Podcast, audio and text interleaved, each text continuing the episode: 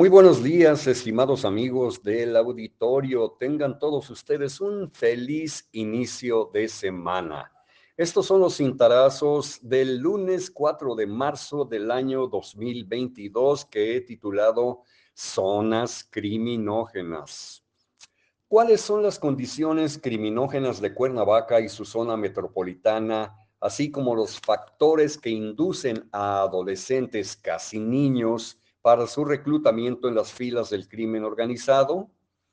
A reserva de lo que opinen las autoridades correspondientes de los tres órdenes de gobierno, obviamente, la problemática es perceptible en muchas colonias de Cuernavaca, Temisco, Jiutepec, Emiliano Zapata y Xochitepec, que están sirviendo para el anidamiento de grupos criminales. Ni qué decir con respecto a otros municipios morelenses, fundamentalmente de Yautepec hacia el resto de la zona oriente. La ausencia de oportunidades educativas, culturales y de sana recreación en los municipios aludidos sirve como caldo de cultivo para la integración de pandillas a la postre utilizadas por el crimen organizado. Existe una relación directa de las zonas donde delinquen menores de edad y las áreas donde se ubican las pandillas con puntos específicos en que, entre otros graves rezagos, no hay escuelas preparatorias. Además, se agrega la alta relación de regiones críticas de delincuencia juvenil con la falta de equipamiento e infraestructura urbana. Aquí es importante recordar que el promedio de edad del delincuente juvenil es de 16 años, la edad en que deberían estar estudiando en el nivel medio superior, es decir, en la preparatoria. Pero no solo es la falta de escuelas, sino también de oportunidades para disponer de instalaciones recreativas, en tal sentido, es evidente la falta de parques o áreas verdes, estadios, cines, dependencias, bibliotecas, hospitales, y estos déficits coinciden con las regiones críticas donde se propician o generan las condiciones urbanas que conducen a que los jóvenes delincan. Frente a estos factores que propician la inseguridad, poco consigue el sistema policial conocido como Bando Coordinado de Policía Morelos, ni tampoco la Guardia Nacional, que brilla por su ausencia y sobre la cual ya no deberían fincar sus esperanzas las autoridades de Morelos en materia de seguridad, pues solamente la Guardia Nacional es un complemento en las estrategias locales. Casi siempre sus elementos llegan tarde a los hechos delictivos y se limitan a custodiar las escenas del crimen, inclusive mm, sirven como agentes de policía vial para desviar el tránsito de vehículos y para impedir, desde luego, el trabajo de los reporteros, de los representantes de medios de comunicación. Los gobernantes siguen con disparos a la oscuridad sin atacar los factores sociales como la desigualdad y la exclusión. Eso de abrazos y no balazos es una verdadera vacilada.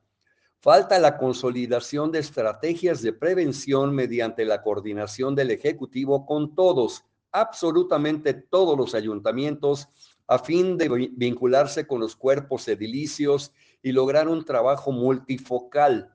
Este vacío es aprovechado por el crimen organizado para anidar en diversas regiones morelenses. Sume usted a esto las frecuentes eh, belicosidades, las frecuentes broncas, los frecuentes conflictos entre autoridades que se encargan de la eh, disuasión de delitos y de la persecución de delitos y entonces vamos a concluir en que estamos bastante amolados.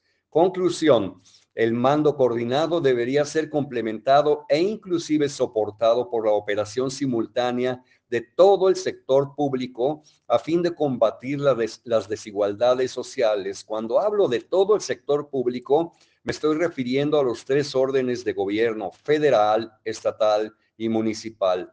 Asimismo, las organizaciones civiles con probado efecto multiplicador también deben ser incorporadas.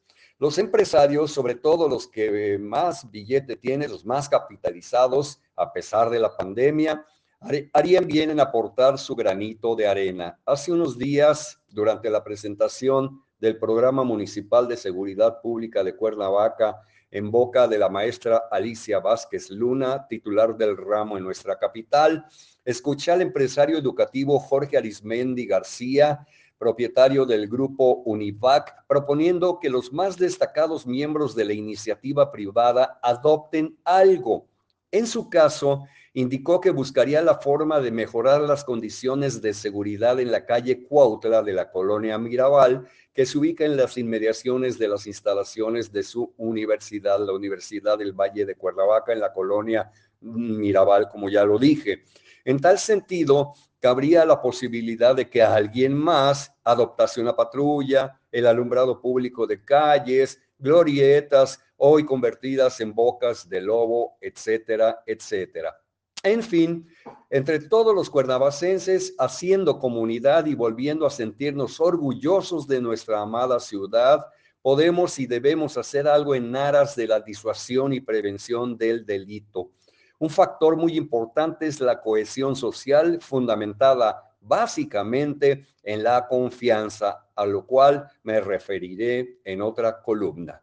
Señoras y señores, por ahora es todo. Les deseo que tengan un feliz inicio de semana, un magnífico lunes y mañana nos escuchamos por este medio.